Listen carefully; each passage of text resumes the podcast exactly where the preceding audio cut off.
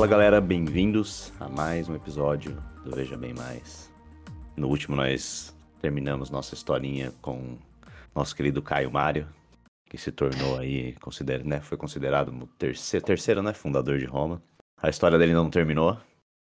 Uh, no último episódio a gente contou, falamos mais sobre o, o encontro dele com os, os germânios, que, bom, germânicos, uhum. germânicos isso, perdão.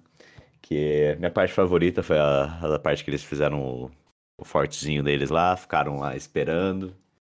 Os caras ficaram olhando, eles ficaram olhando. E os caras falaram, ah, tá bom, vamos dar a volta então e ir embora. Deixaram uhum. embora. Foram atrás, acabaram com eles. E usar isso no final, depois da na, na última encontro lá, que eles ameaçaram, né? Que eles falaram, bom, saiba que a gente tem mais, né? Outra metade do nosso povo que que tá para vir aí. uhum. E aí ele falou aquela. Foi ele que, que ele disse, né? Que fizeram um acordo com, com essa outra metade. Que eles ganharam. Ganharam uma moradia permanente ali na, na, nas regiões ali por onde eles foram. Uhum. E mais uma vez, Roma ganhou usando. É, como é que chama mesmo? Aquele. Que eles sanduicharam o inimigo, né? Que eles perceberam que a forma como eles atacavam diretamente era. Eu, eu, eu não consigo entender. Bom, não, vai, vai. É, é justo eles eles não saberem que é a primeira vez que eles estavam enfrentando os romanos, né? Porque se tem uma coisa que eu ouvi muito durante nossa, nossa história de Roma aqui, durante as batalhas, é que sempre alguém acabava sanduichado. É, é quase pensar, padrão. Se pensar numa batalha manual à espada, para render o inimigo, realmente só tem duas opções, né? Ou é roletar numa linha de frente. Passar em ou, cima. Ou fazer um círculo e sanduichar, né? Como essas são as, as duas únicas opções. É. E sanduichar é bem mais fácil porque você não precisa ter superioridade é, em todas as frentes. Ou uma frente, né? Você consegue.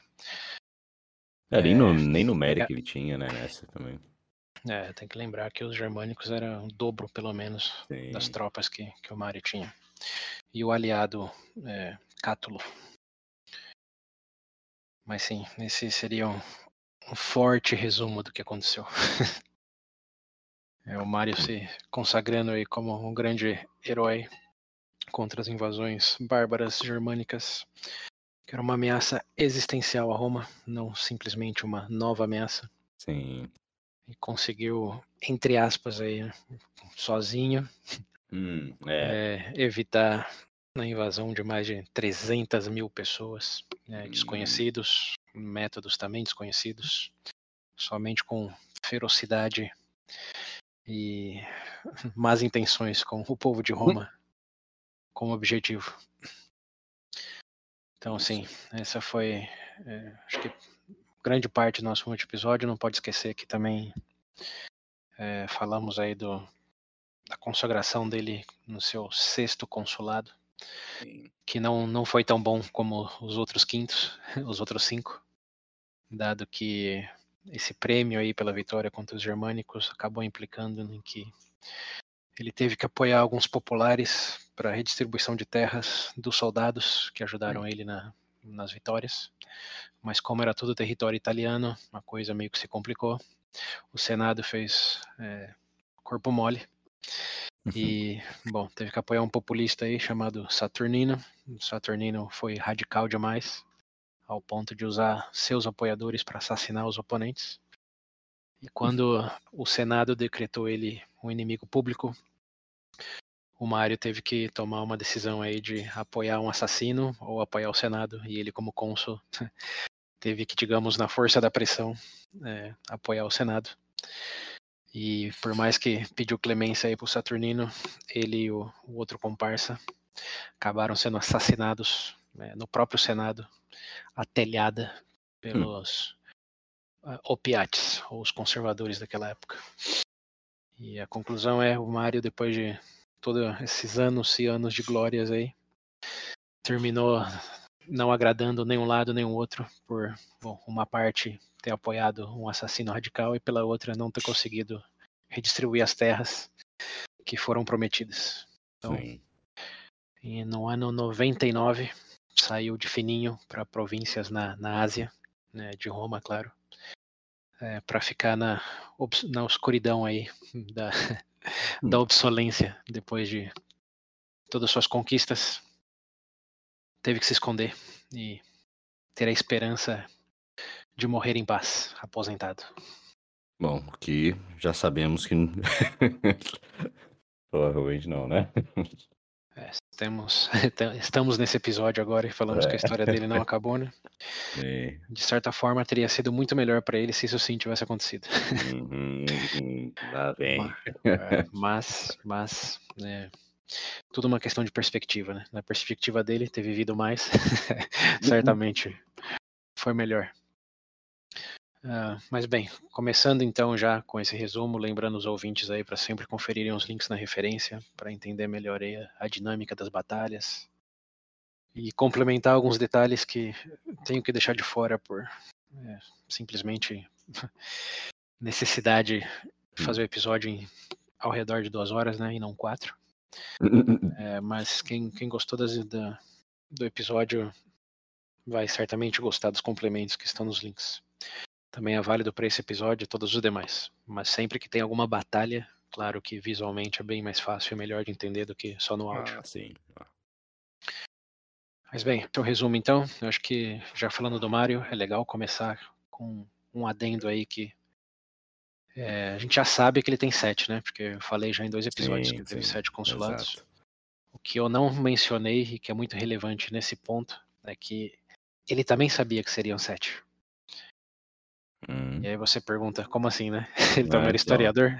Eu lembro que você até comentou que o, o sétimo foi, não sei, foi alguns anos depois, né? Sim, então o que vamos falar hoje, talvez, hum. não sei se teremos tempo, é. mas é, ele sabia que era sete, porque enquanto ele era criança, teve uma profecia que foi feita é, quando ele encontrou sete, é, um ninho de águia que tinha sete ovos. E Hã? isso foi. É, lembra que Roma é, ainda era uma sociedade religiosa. E existiam os presságios, os sinais divinos, etc. E quando ele é criança, ou numa campanha militar, não lembro bem, ele é, veio ao encontro de um ninho de águia, e a águia era considerada sagrada para os romanos, um símbolo lá do, dos deuses. É, até incluso o. Como que chama? Não, não é escudo, aquela. Nossa, esfinge, esfinge, não é, não é, é, isso. É, como que eles, eles levam no.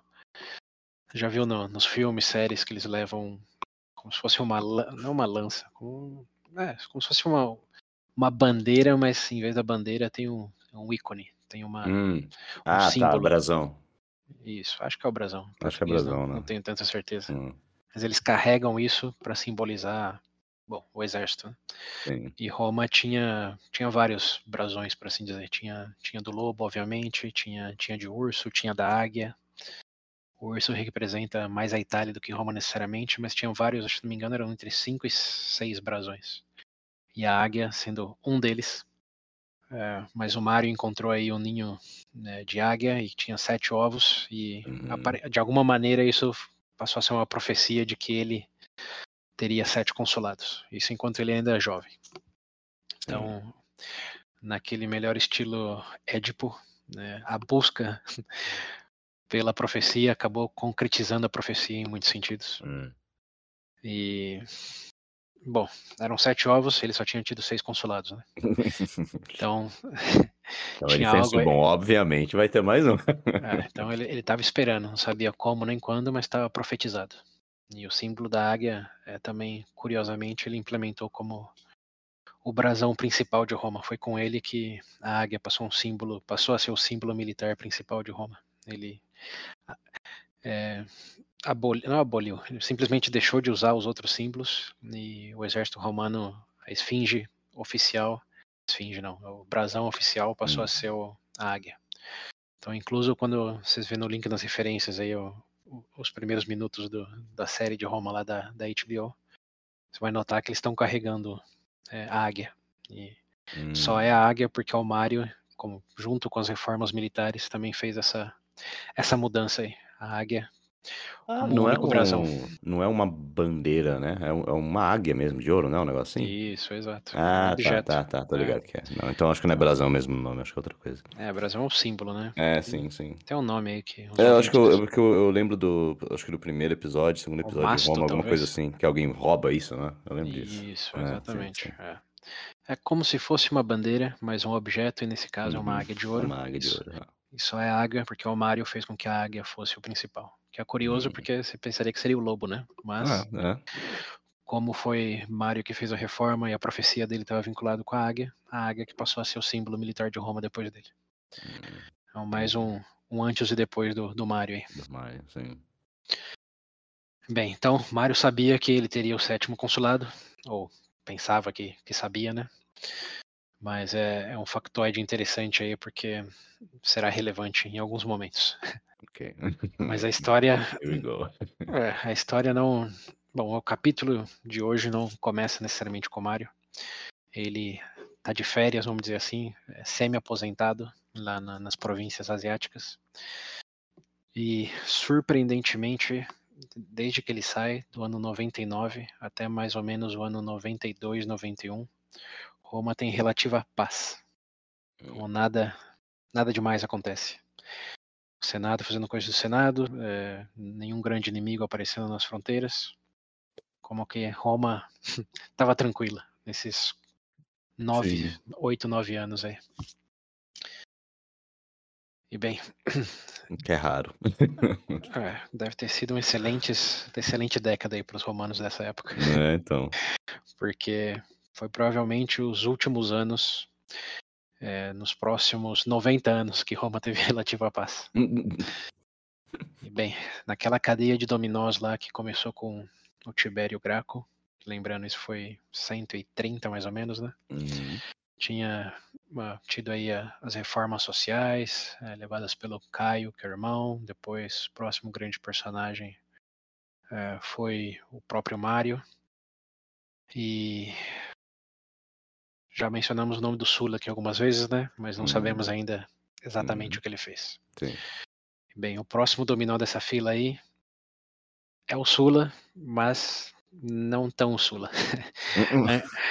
Antes dele, é, aparece aí um, uma pessoa chamado é, Márcio Lívio Drusso, que talvez você reconheça. Márcio. Márcio, é, Márcio Lívio Drusso. Ok. E esse não é a primeira vez que escutamos esse nome, porque Hum. no, no período lá do, do Caio Graco, não sei se você vai lembrar, teve um, um tribuno da plebe que o Senado usou como, como fantoche, Ah, Que sim, fez- que ofereceu. o dobro ou o triplo. E essa pessoa chamava Márcio Lívio Drusso. Ok. É. Mas claro, dada a diferença aí de anos, passaram o quê? 30 anos mais ou menos. Hum, hum, Estamos falando do Márcio Lívio Drusso pai. pai. Agora o Márcio Lívio Drusso filho aparece na jogada. E curiosamente, ele aparece como um radical popular, ao contrário do que o pai foi naquele momento como fantoche do, do Senado. Ele acreditou tanto nas mentiras do pai. É, ou se frustrou tanto, né, com é, é, provavelmente, esse é mais, mais provável. É. Mas como em qualquer boa história, né? é, o, o inverso do antecessor é sempre um bom Uhum. elemento para drama. Sim. E nesse caso não foi diferente. O Márcio, é, ele não era necessariamente um popular, ele era do partido lá do Opiates, mas ele começou a discutir algumas reformas que lembravam muito as do, do Caio, como por exemplo o subsídio de grãos para a plebe e é, mais foco na questão da distribuição de, de, de terras. E curiosamente, principalmente, né, ele voltou a falar de uma tal cidadania para os italianos, para cidades e Hum. tribos aliadas ali de Roma. Eu não sei se você lembra, foi a única bola fora que o Caio deu lá no período dele. De todas as propostas que ele fez e políticas que ele lutou por, a única que ele não teve apoio de ninguém foi para a cidadania dos aliados. Ok, sim. Porque, claro, isso é uma coisa, era um privilégio de romano, compartilhar esse privilégio, que incluía a redistribuição de terra, incluía o voto nos cônsules. Hum, Não era algo que os romanos, independente da classe, tinham muito interesse em fazer. sim. Então era algo discutido, fazia muito tempo, desde o Caio aí, 20, 30 anos antes.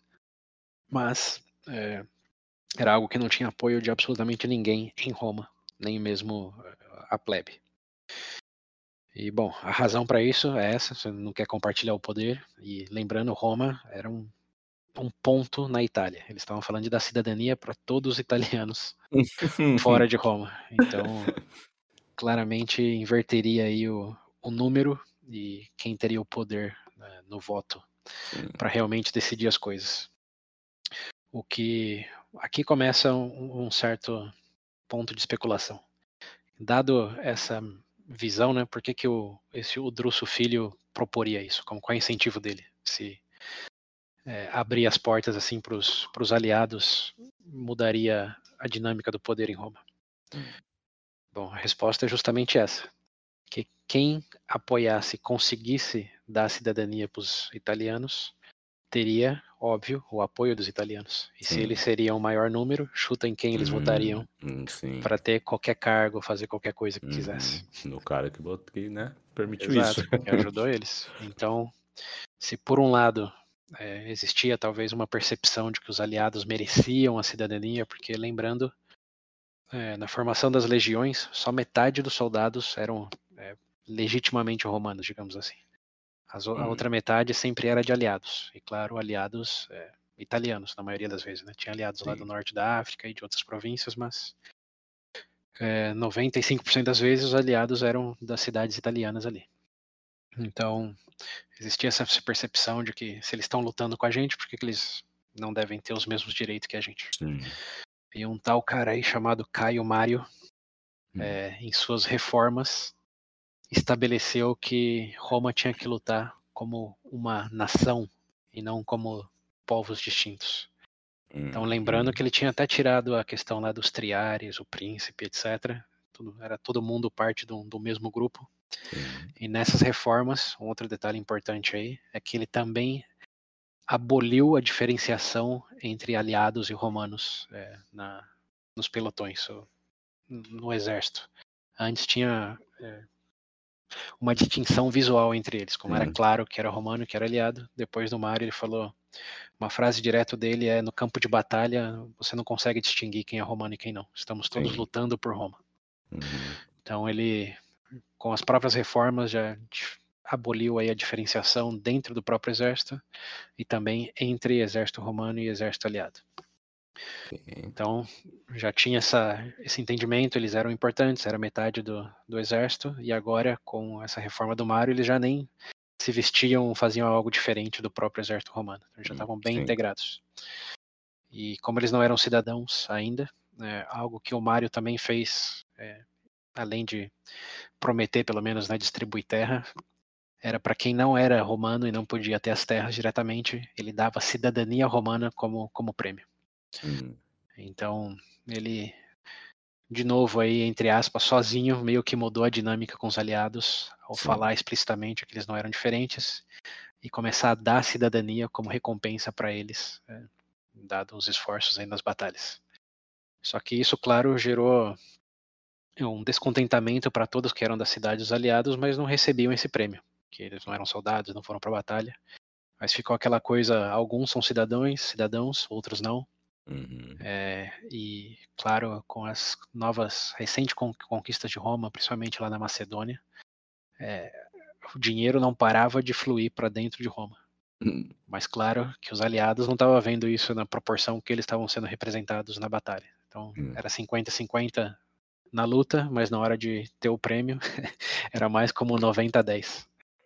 90 para os cofres de Roma, 10% para os aliados.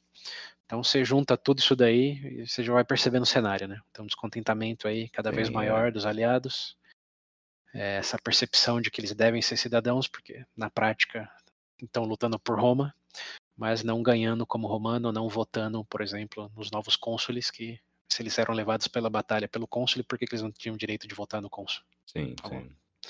Então, eu diria bem razoável a demanda do, dos italianos, só que travava nessa questão aí de como eles eram maior em número, eles mudariam a dinâmica de poder em Roma e os romanos não uhum. queriam isso, ninguém em Roma. Sim. exceto algumas pessoas, como o Drusso, que via nisso talvez uma oportunidade de alavancar a própria importância. Mas hum. é especulação. Podia ser que ele era genuinamente um defensor da justiça e queria dar direito para os italianos. Sim, Você é. pode, pode argumentar isso também. Provavelmente não, mas é possível. É, no mundo das possibilidades, é, é. é uma delas. Em algum é. universo aí, pode ter sido, pode ser que seja exatamente isso. É, a questão é, estamos falando dois mil e tantos anos depois, então hum, é, a resposta legítima é não sabemos e nunca saberemos. Mas bem, o contexto era esse, o Drusso levantou essa bandeira de novo, como 30 anos depois. Sim. E dessa vez, como obviamente já tinha o precedente aí do, do Tibério e do Caio, ele sabia que o futuro para ele não era um mar de flores, junto ao Senado e aos outros conservadores. Já, já, já esperava resistência. É, já. já esperava resistência. E para isso, ele se protegeu de uma maneira diferente. Em vez de ir para o Senado e brigar por essas políticas lá, ele decidiu não sair da própria casa. Hum? Contratou uns guardas armados ali e fazia todos os discursos e as propostas dele da sua casa. Ele foi o primeiro home, homeworker de Roma. Político home office, aí sim. Isso aí, bateu o pé ali que o Senado era perigoso demais também. Né? Quantas, quantas pessoas já não morreram no Senado hum, agora? Então, mais sangue no Senado do que. Então, ficou em casa de boinha, economizando dinheiro aí com, com o transporte e também garantindo Exato, um pouco mais da, da própria sobrevivência. Nossa, que então, beleza. Então, uns guardas armados na frente da porta e da sacada da casa dele ele fazia os discursos e angariava o povo para apoiar ele nas propostas. Lembrando, ele era tribuno da plebe. Sim. Então, tinha um círculo de apoiadores e com essa proposta aí de apoiar os aliados, muitos aliados iam para Roma para mostrar, obviamente, o apoio deles. Então, em pouco tempo, ele passou a ser uma figura cada vez mais importante, de cada vez mais visibilidade ali em Roma. Como todo mundo sabia onde era a casa do Druso. E ele estava começando a ganhar bastante momento no sentido de, novamente, cada vez mais pessoas iam ali para ouvir ele discursar na, na, varanda da casa dele. É, ao ponto que o Senado, obviamente, ficou bem incomodado. Hum, começou a haver um problema já. É, e quando o Senado fica incomodado, sabemos que coisas acontecem. Né? Hum. E nesse caso não foi diferente. A história do Drusso, infelizmente, é curta. Nossa, fez nada, é, coitado. É, bom, ele fez essas propostas, né, conseguiu angariar aí bastante apoio dos aliados, incluso chegou a, a dialogar diretamente com representantes das cidades aí no interior de Roma, então não foi só da boca para fora, como ele realmente teve encontros. Fez alianças, como estava tudo muito mais encaminhado do que qualquer outro momento antes de que agora é, seria possível uma mudança. Principalmente dado as reformas do mar e o fato de que já tinha mudado essa dinâmica aí, alguns já tinham ganhado, ganhado cidadania, é, os germânicos tinham derrotados com metade do, do exército sendo dos aliados, então tinha muito mais argumento, tinha muito mais é, tinha muito mais base para isso acontecer agora do que fazia né, 25, 30 anos. Então estava tudo dando sinais de que o, os aliados realmente conseguiram o que tinham direito e foram em massa para Roma apoiar o Druso. E num discurso dele, no qual ele defendia isso e já propunha para a Assembleia da Plebe levar isso a voto, é, ele alterou, nem sei se é essa palavra em português, ele disse a seguinte frase na, na varanda da casa dele lá: Fui esfaqueado. e essas foram as famosas últimas palavras do Druso. Fui esfaqueado. Fui esfaqueado. Ok. É, então... Reúne a cidade, faz na varanda. Seguinte. É. Tem um anúncio importante para vocês. Fui esfaqueado. Fui esfaqueado. Cai na varanda e morre. É, é, mais ou menos isso que aconteceu. É. é. Porra, velho. Não fez nada. Achei que ele ia, sei lá, é, então. Sabe ele... alguma coisa assim de. é. Então, eu falei, a história, a história dele é curta, é. mas é importante, porque com essas memoráveis, essas memoráveis últimas palavras, é, realmente, é, bom, foi morto. E ninguém, é o mistério, né? Mistério no ar, ninguém sabia quem tinha incentivo para matar ele. Uhum. Quem será, É, né? Quem será e por que que justamente agora que ele estava ganhando já o momento que tinha chances reais de passar isso, ele foi morto. O que, que será que aconteceu, né? Então, com esse mistério, Nunca saberemos. é, ma- ma- ma- mais um, né? Mas o que sim sabemos é que ele, é, bom, como trimudo da plebe, é mais um que morre em ofício do cargo, Uhum. além do, do Saturnino lá. E, bom, ele morre na frente dos aliados italianos, que estão ali com sangue nos olhos para ter isso garantido. Sim. E de repente, mais um apoiador deles é assassinado. Então, claro, os aliados é, ficam bem indignados. E, em vez de é, tentar apoiar outro candidato e, de novo, é, pensar que legalmente, politicamente conseguiriam alguma coisa, eles decidem que já não vale mais a pena insistir com os políticos romanos. Sim. Então, entre eles, dadas essas conversas que começaram com Druso, eles decidem formar uma confederação, uma aliança Hum. com a iniciativa de se independizar de Roma. Eita, pô. É, Então, todos os povos ali fora da cidade de Roma Sim. começam a conversar entre eles e, nesse momento, conspirar para o que seria uma é, confederação não romana. É, eles chamavam de confederação itálica, o, Hum. o precedente para o país aí. Então, os aliados da Itália começaram a se reunir, começaram a conversar, Ok. começaram isso sem, debaixo dos panos, sem eh, declarar nada para Roma, mas Uhum. começaram a, a falar entre eles, a pensar onde seria a capital, como seria a Constituição, como essas conversas começaram a acontecer. Em algum momento eles começaram a trocar hum, tokens diplomáticos entre eles, Hum. que naquela época se traduz para reféns. Ok. É uma Tokens tradição- diplomáticos, ok. É uma tradição interessante que basicamente se traduz para. Ó, tem pessoas importantes, obviamente, em cada cidade, cada tribo. Eles falam: Uhum. fica com meu filho aqui, ou meu primo, alguma coisa, como garantia de que eu, eu vou fazer o que a gente está combinando. E se eu não Sim. fizer, bom, você pode matar quem eu te entreguei. Então Ok. não, não era um sequestro, era simplesmente um, Na garantia. é um calção. É, Calção. é É um calção. Toma, toma o meu filho aqui como calção. Ai, ai. E isso, em, em termos é, presentes, seria cláusulas do contrato. Eles Uhum.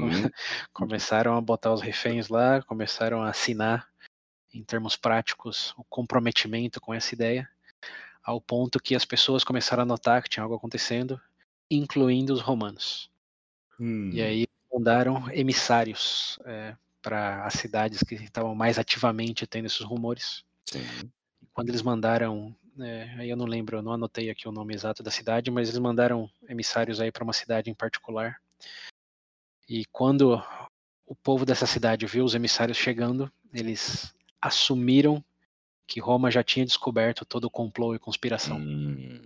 Então, em vez de chamar para dialogar, eles reagiram e mataram os emissários É assim que eles entraram na, Nem na escutou. cidade. Não. Só falaram, "Hum, com- já era. É, deu Ah, ruim, descobriram, descobriram. é, ferrou, né? Para usar um termo É. eufemismo, ferrou, eles falaram. Era só ter mentido. É, e, e mataram os emissários. E claro, com isso, Aí Eles- fodeu, né? Efetivamente decretaram guerra a Roma, ou Roma Hum. decre- decretou guerra a eles, né? E assim, com esse assassinato, eles é, declararam a independização de Roma, como Uhum. anunciaram a, a confederação dos aliados da Itália, e impuseram uma constituição, declararam uma capital lá, que tem ruínas dessa cidade até hoje, para quem for viajar na Itália. Hum. É, Ruínas. Ruínas da cidade. É, claro que pass- passou dois mil anos, né? Não, É, sei, sei, sei. Não A importa Roma tá muito. é, também com a parte histórica em ruínas também, não se esqueça disso. É. mas decretaram a nova capital, decretaram uma nova constituição que, curiosamente, era idêntica à romana, com- exceto na questão era aplicada aos territórios deles ali, né? Sim, sim. Porque lembrando, eles não queriam, eles não eram contra Roma, eles só queriam a cidadania romana. Como Eles Sim, admiravam. Roma, como tinham respeito por Roma, eles queriam ser parte de Roma. Então não era nada Já lutavam contra. por ela mesmo, então. É, exato. Era aquela, aquela velha história, não é você, sou eu. Não, não é você, sou eu. Isso, é, independência. Meu próprio espaço. é. E, e bem, é, fizeram isso. Estabeleceram ali a, a aliança, Constituição, Hum. começaram a emitir, é, emitir a própria Emitir a moeda. própria moeda. é. é, com, com um símbolo bem subliminar, no qual um urso, é, um urso não, um touro, perdão, um Hum. touro, que era o símbolo do interior da Itália, devorava um lobo. então, uma leve piscadinha aí na- no símbolo da moeda. Ai, cara, um touro touro comendo devorando um lobo, tá certo.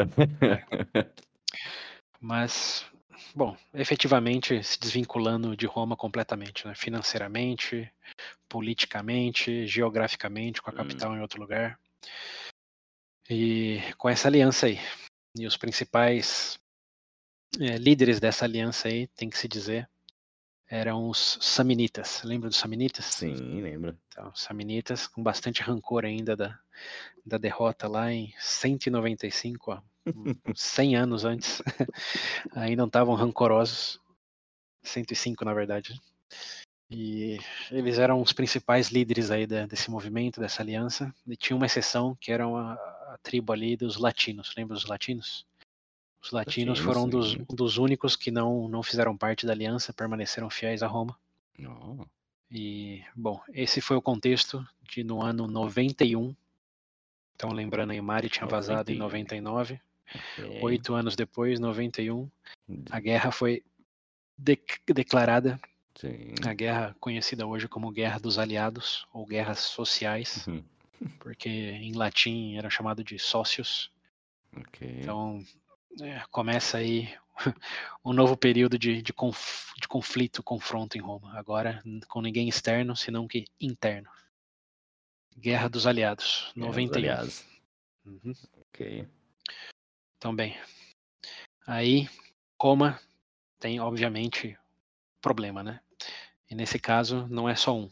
É, eu listei aqui, consegui destacar pelo menos três problemas que Roma tem com, com essa nova guerra aí. O primeiro dele, talvez o mais intuitivo, é que se você for pensar lá no, em Cartago, for pensar nos bárbaros eh, gauleses ou nos bárbaros germânicos, o problema sempre foi não deixa eles entrarem na Itália, né? Ou protege Sim. o- as fronteiras, é, impeça que eles entrem, cheguem, cheguem em Roma, entrem na Itália. E nesse caso, quem que era o inimigo? Hum. A Eles própria não, Itália, né? A própria Itália, né? Então, Roma já estava quem agora? Roma já estava o perímetro já estava habitado pelo, pelos inimigos. Então, Já, já estavam envelopados, digamos assim, pelos inimigos, em termos geográficos. Hum, Não tinham o que impedir, eles estavam ali, nos vizinhos. Então hum, esse é o primeiro grande, grande problema, né? O segundo é que esse inimigo eh, não só estava já ali no território, senão que era um inimigo que sabia exatamente como Roma lutava, em Exato. termos de armamento, de estratégia. hum. Sabia É. bem demais. É, eles eram, lembrando, metade do exército de Roma em qualquer Sim. outro conflito. Uhum. Então, aquela velho clichê lá de filme de super-herói, né? O pior inimigo é aquele que tem exatamente os mesmos poderes, Sim. mas está do outro lado. Então, Roma tá, tá bem preocupada. E tem um terceiro problema aí também, que é, é talvez o maior problema. Que se você tá dividido internamente, Hum. chuta quem percebe isso externamente. É. Todos os seus inimigos. Exato. Todo mundo que não ia muito com a cara de Roma tá vendo Uhum. que Roma tá em uma situação de vulnerabilidade. E não só isso, mas sabe o exército de Roma mesmo, com suas legiões de milhares e milhares de pessoas, Hum, agora estão necessariamente cortados pela metade. sim, sim. que aliados exato. que eles vão levar? É. Então, além de ter problema em casa, se qualquer ameaça externa aparecer, eles vão ter metade do, do exército para levar. Então, tomar Então- dos dois lados. Então, ainda não. Tô só dando contexto aqui de que com, Uhum. com o deflagrar aí dessa guerra, Roma imediatamente tem três problemas. E talvez um problema seja maior que o outro, né? Sim. Mas bem, antes de entrar aí no, nas consequências dessas três vertentes, vamos focar na parte interna. Vamos focar no problema número, número um e dois. Então, Uhum. declarou a guerra ali, separou. O que, que Roma faz? Bom, Roma imediatamente precisa convocar os próprios romanos para montar suas legiões e buscar essa esses territórios de volta, né? Como Roma não ia falar, beleza, valeu, né? Fica por aí mesmo, até porque Roma dependia de muitos recursos que fluíam dessas regiões em termos de alimentos, em termos de infraestrutura. Então Roma não ia sentar calada essa rebeldia aí do- dos aliados.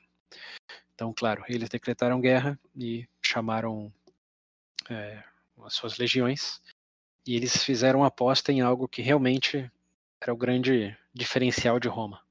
Que tudo bem, os inimigos estavam ali, sabiam como Roma lutava, mas todos os generais e comandantes eram romanos, lembra? Não Hum, tinha aliados no comando, Sim. eram os romanos.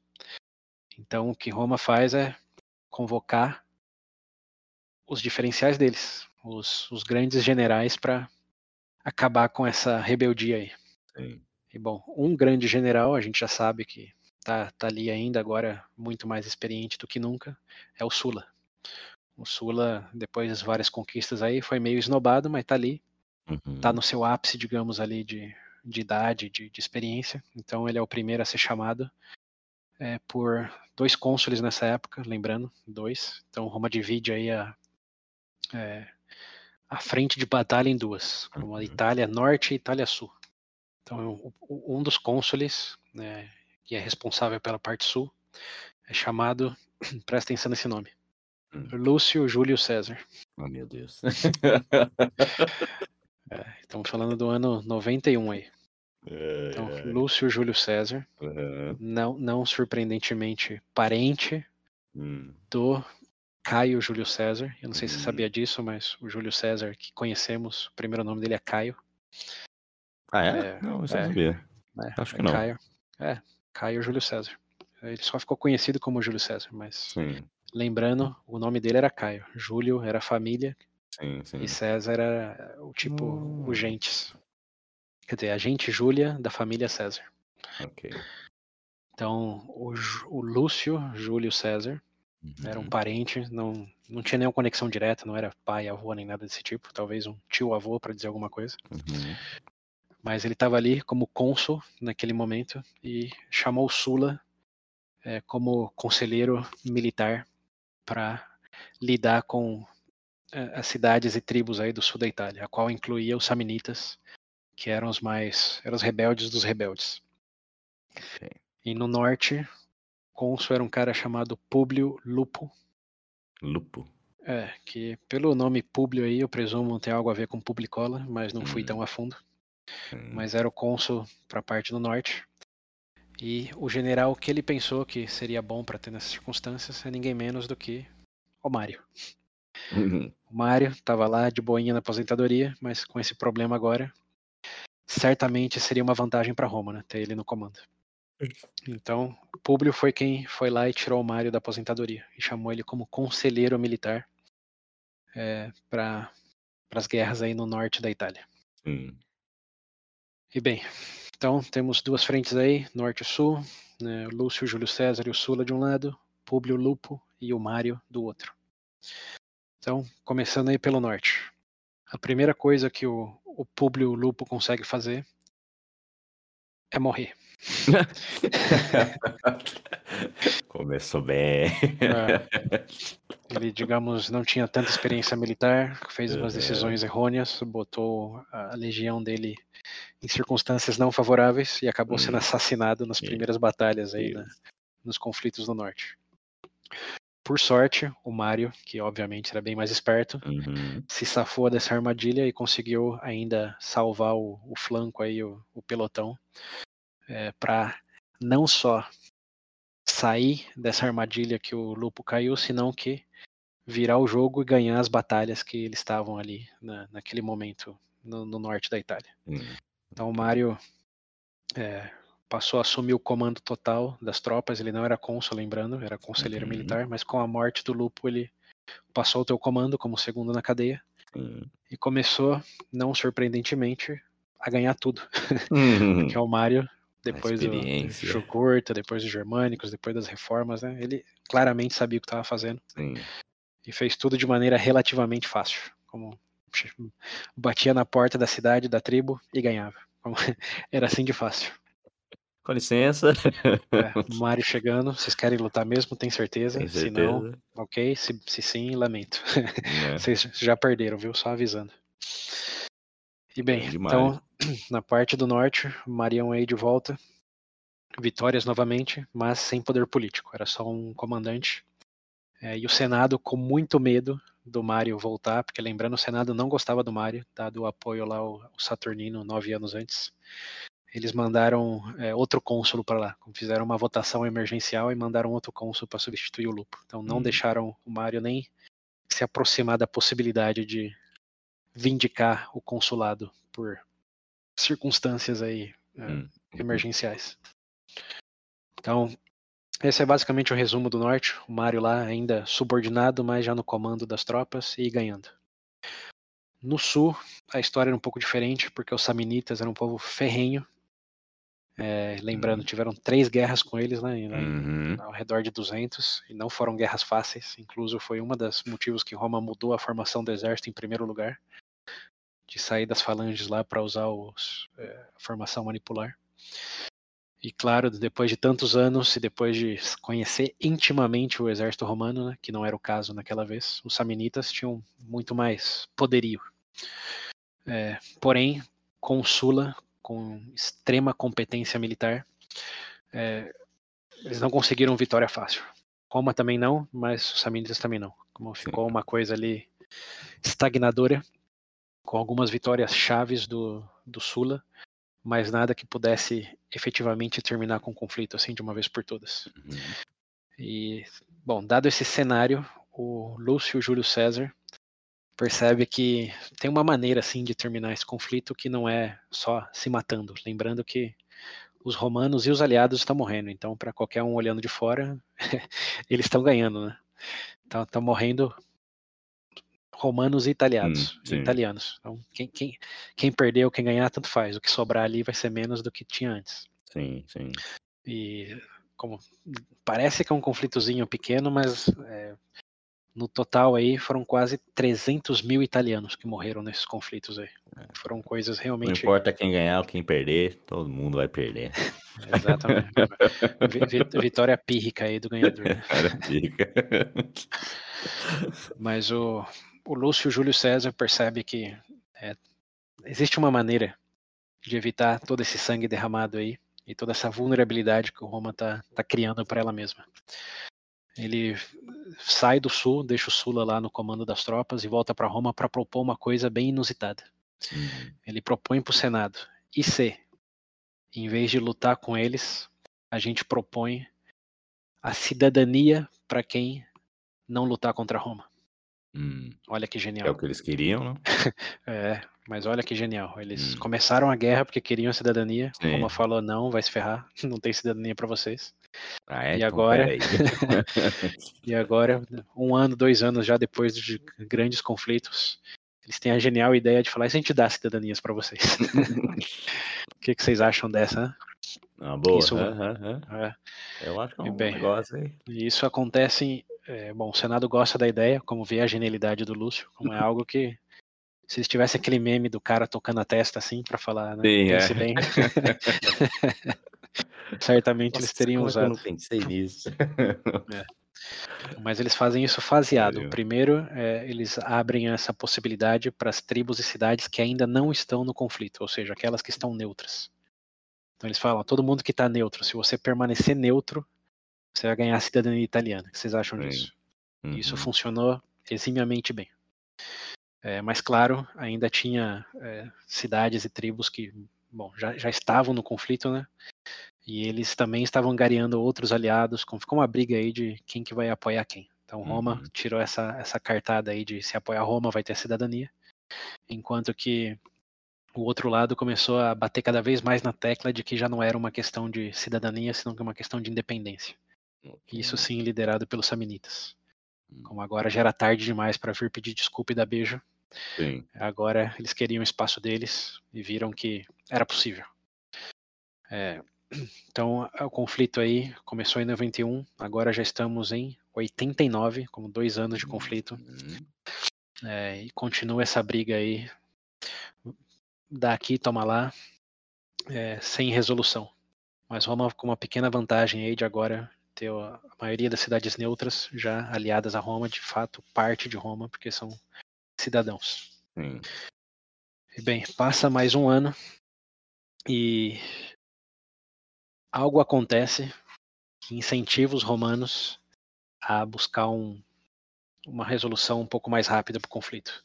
Então, Hum. em vez de continuar tentando é, combater as tribos aí rebeldes, principalmente os samnitas, Hum. eles avançam para a segunda fase aí da, da proposta de pacificação. Eles falam para as tribos que já estão guerreando contra Roma: se vocês desistirem de guerrear, vocês ganham a cidadania.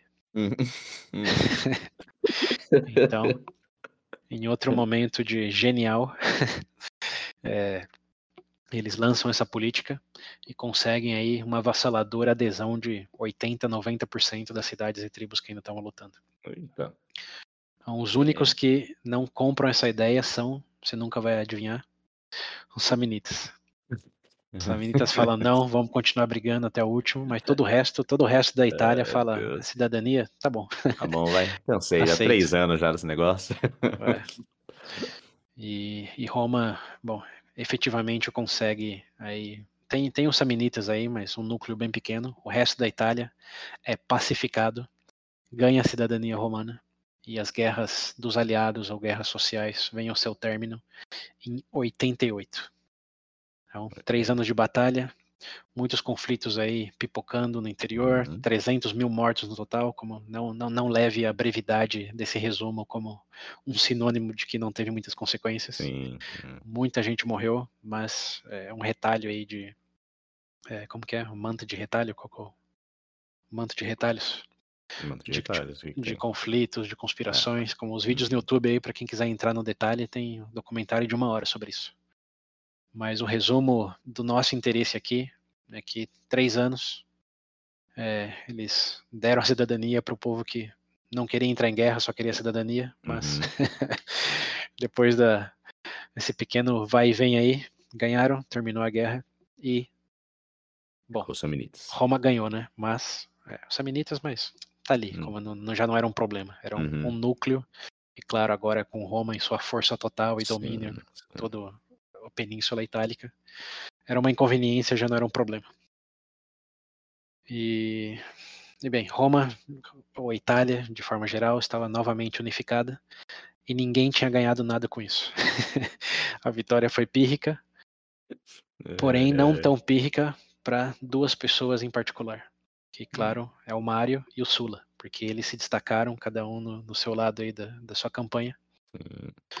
e eles sim tinham toda a glória aí, principalmente o Sula por ter é, Hum. contido principalmente mais do que vencido os Samnitas e garantido que o que estava ruim não piorasse. Então o Ok. maior destaque aí certamente foi para o Sula e quando a guerra acabou ele foi é, eleito cônsul de Roma em 88. Hum, Então, depois de muito tempo aí na, é, sendo esnobado né, no reconhecimento por Roma, Sula finalmente tem o seu momento no holofote e vira cônsul de Roma em 88. Só ele? Fala que botaram ele e o Mario junto. Não só ele, lembra? O Mário não, não era do agrado do Senado. é, o. Mário tinha associação com os populares e quem estava no Uhum. comando nesse momento ainda eram os conservadores. Lembra eles que mataram o Druso? Sim. E eles que, claro, chamaram o Sula lá na primeira oportunidade que tiveram é, para defender essa ameaça aí. Então o Sula passou a ser quase que uma bandeira dos conservadores, enquanto o Mário ainda era um ícone dos populares. E o Senado não queria nada com o popular, não queria nada com o Mário, substituiu lá o cônsul duas vezes enquanto o Mário ainda liderava o comando militar, mas não deixou que ele é, abrisse as asinhas para nada político. Mas bem, aqui Ok. estamos, 88, Sula no comando. Suma Beleza até aí? Beleza até aí. Ok. Agora lembra que eu disse que algo aconteceu para Roma acelerar essa oferta de paz aí aos aliados rebeldes? Sim. Eu imagino que. É, Bom, lembra que Roma tinha. problemas externos. É, então, lembra que Roma tinha três problemas, né? A gente falou só de dois até agora. Sim. Então, obviamente teve um terceiro, né? E esse Uhum. terceiro aí é o que vamos falar agora.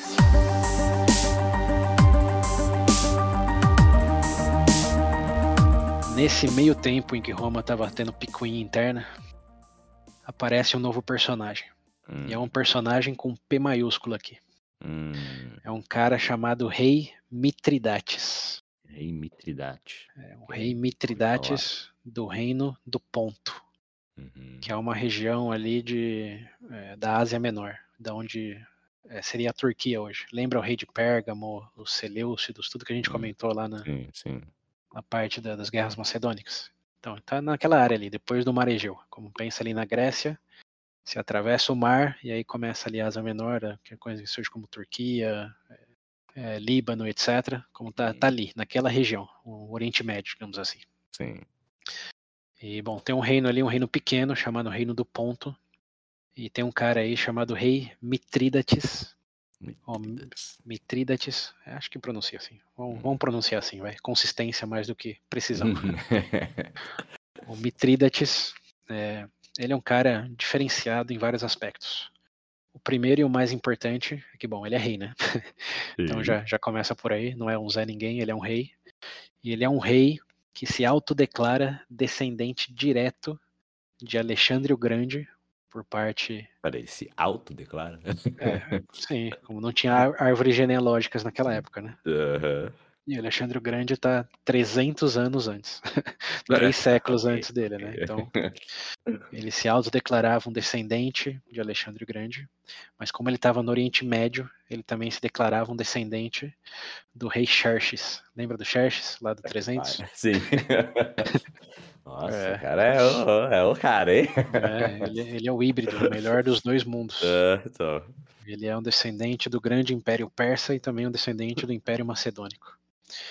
Claro que cara tem um mundo nas mãos, tá bom. nin- nin- ninguém fazia, ninguém ia no Wikipédia ver se isso é verdade, né? Aham, é- sei. era, o que, era o que ele dizia e é o que ele é, usava como base diplomática ali para ganhar apoio, é, porque ele, obviamente, era com esse discurso né, bem ambicioso, Sim. mas o reino dele era pequeno. O reino do Ponto era. Bom, isso eu tenho que olhar no mapa aí, link nas referências. Mas era como, sei lá, o estado de São Paulo, para dizer alguma coisa. Numa região que é metade do Brasil. uhum. Então, ele se via como um grande herói ali, é, um grande é, descendente aí de importantes líderes, que tinha que é, expandir o seu próprio reino e, claro, é, afastar aí o- os romanos, que eram, para ele, né, os bárbaros com muita, como chama, você tem vontade de ganhar muito dinheiro, riquezas, qual, qual adjetivo para isso? Ganância. os gananci- gananciosos romanos indo para esses territórios longínquos aí da Itália somente para roubar as riquezas do- do- dos povos dali. Ok. Então essa era, era a base política dele. É, e bom, já dá para ver que ele é um cara diferentão, né? Uhum. Ele é diferentão não só é, necessariamente por, por conta disso. Ele é, também teve uma história aí pessoal bem trágica, na qual a- mãe dele tentou matar ele. ele teve que Uhum. fugir e, e- e voltar depois é, É esse assim que nasce vilão ponto. mesmo. né? E o interessante é que ele também é conhecido como o rei do veneno. É, Aham. porque na- naquela época existia, obviamente, principalmente nesse- nesses reinos aí, concha de retalhos, é, a questão de matar muitos dos possíveis candidatos aí a, Hum, a rei ou rainha com veneno. Então, como ele já tinha sido tentado, a mãe dele já tinha tentado matar ele, e ele teve que fugir, ele começou a tomar pequenas doses de veneno, enquanto era jovem ainda, Hum. para Treinar ficar o sistema imunológico. isso, para ficar imune às tentativas de homicídio, Hum, uhum. envenenado. Então ele, ele é conhecido na história principalmente por duas coisas. Uma é ser o, au- o autoproclamado descendente dessas duas figuras, Sim. E o segundo, por ele ter sido também, no meu conhecimento, o primeiro grande personagem a usar dessa metodologia aí. Hum, Ao se, entre aspas, aí, né, vacinar contra O cara se imunizou ali. Sempre doses homeopáticas de todos os venenos conhecidos na época ali. começou a tomar para ficar imune a eles. Isso. É, Tá então, o cara, de novo, diferentão, né? Diferentão. Uhum, mínimo. Bom, ao longo, então, ao longo dos próximos anos aí, mesmo antes da, das guerras dos aliados, ele teve vários conflitos ali na região, é, voltou aí pro reino do Ponto, matou a própria mãe, se casou com a própria irmã. A irmã tentou matar ele envenenado e não conseguiu por causa da imunidade dele. Sim. E ele matou a própria irmã é, como, como vingança, e matou ela envenenada, para ela assim provar, ó que ironia, do próprio veneno. O próprio veneno. É. Literalmente. Então, é, com isso, ele já estava bem consagrado ali no Reino do Ponto, né, já tinha a sua fama aí, né? Seja in- in- ínfama ou realmente fama de, Uhum, de conquistador. uhum. Já tinha é, repercussão que ele tinha feito, já tinha invadido uns, uns povoados vizinhos ali, conquistado, como estava no momento de é agora ou nunca. Sim. E nesse momento que Roma entra nas guerras dos aliados aí, em 91. E aí, obviamente, ele tem uma brilhante ideia, né? Hum, Roma está vulnerável, eu estou num momento de crescimento, ok. é a hora de dar um chega para lá em Roma. E Roma estava ali do lado, com os reinos protegidos de Roma, os clientes estados. Sim. E o maior deles ali era Pérgamo. Lembrando, Pérgamo tinha sido deixado como herança para Roma, totalmente. Todo o reino ali, Hum, que era vizinho deles, era 100% Roma. E os outros vizinhos, você talvez até reconheça o nome, era um reino da Capadócia. Nossa. Capadócia, é, que está na Hum, Turquia eu não hoje. Ah, tá, Quem, ok. quem- quem assistiu novela da Globo aí vai saber do que, desse nome. Escutei falar que ficou famoso por causa de uma novela aí. Hum, Mas é, era um reino independente naquela época, cliente estado de Roma. E muitas coisas acontecem aí. Como essa, essa é uma parte que eu sou obrigado a fazer um resumo, porque tem muitos personagens, tem muitas reviravoltas e não temos o tempo para isso. O foco Sim. aqui é, é Roma ainda. É, e isso é uma extensão muito, muito distante de Roma. Então, quem quiser, tem documentários aí de uma hora falando só sobre tudo que aconteceu nessa região, nesse momento. Mas o resumo é que ele invade a Capadócia e Roma é obrigada a reagir. Porque Hum. é, é um cliente-estado e o que, que esse cara tá fazendo ali? Sim. Só que Roma tá no meio do, do conflito do- dos Interno, aliados lá. né? Então, o- os exércitos consulares estão ocupados e não tem aliados para mandar. Então, Roma manda um pequeno eh, pelotão ali, um- eh, uma comitiva, digamos assim, é um pequeno exército, né, liderado por um cara chamada, chamado Aquilos. Hum. Então, eles mandam que, eh, deixa eu ver se eu notei aqui, mais ou menos 15 mil soldados no ano Uhum. 90, lá para a região, para o Aquilos é, ver o que que tá, o que que tá acontecendo aí Sim. Com esse tal de Mitridates aí. O que, que, que ele tá fazendo, quais são as ambições. É, e quando o Aquilos chega lá, ele percebe que realmente esse Mitridates é um grande personagem, é, tá com bastante força e não vai ser um simples é, me convence aqui na diplomacia. Sim. Então eles têm alguns conflitos ali, não muito é, decisivos em nenhum sentido, mas fica claro que o Mitríates, Mitridates seria uma, uma ameaça para Roma se não fosse contido o quanto antes.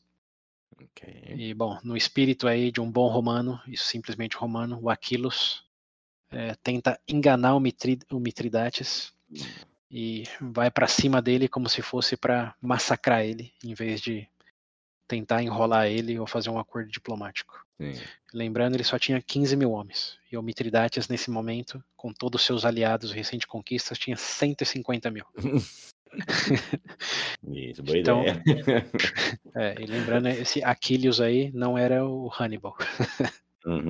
Então, chuta o que aconteceu com o Aquiles. Nossa senhora, já era. Não voltou pra Roma. O, Aqu- o Aquiles foi roletado pelo Nossa senhora. Mitridates. E algo muito interessante acontece nessa, nessa roletagem aí. Que é que não só todos os homens deles foram mortos, mas o próprio Aquiles foi capturado.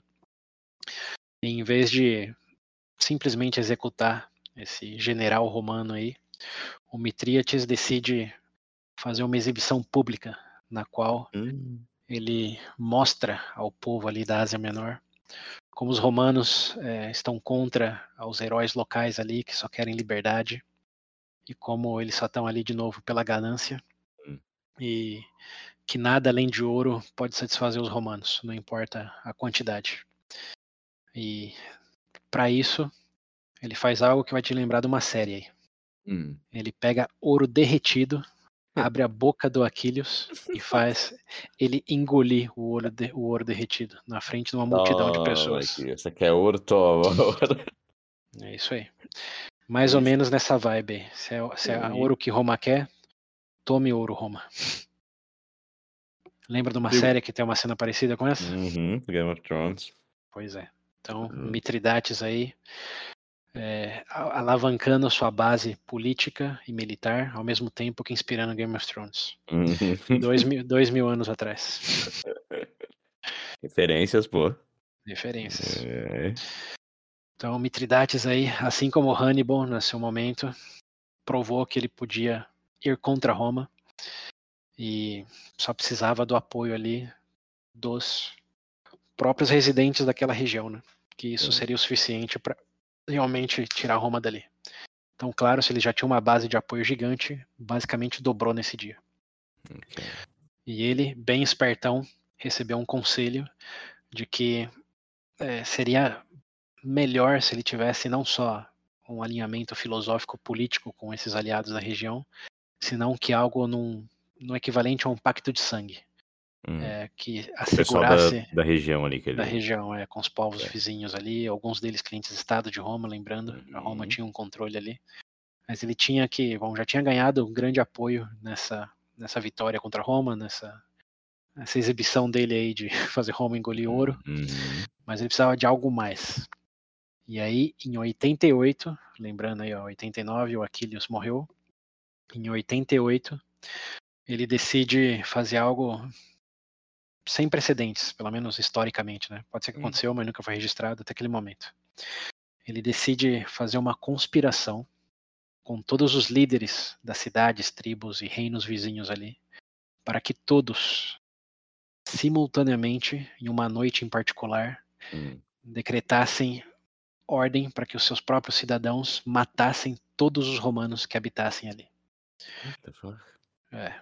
Então, depois de inspirar Game of Thrones com O cara o inspirou engolir do sangue aí, né? é, ele inspirou um outro filme famoso aí com uma uma certa ordem para matar todas as pessoas, independente de se é mulher, homem, se é adulto, criança, se é soldado ou artesão.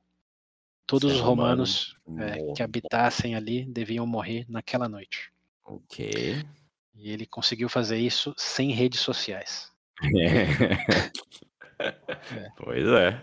Pois é, E isso foi um, um dia aí de é maio. é o cara fez isso sem ninguém. Sem Então, nenhum romano.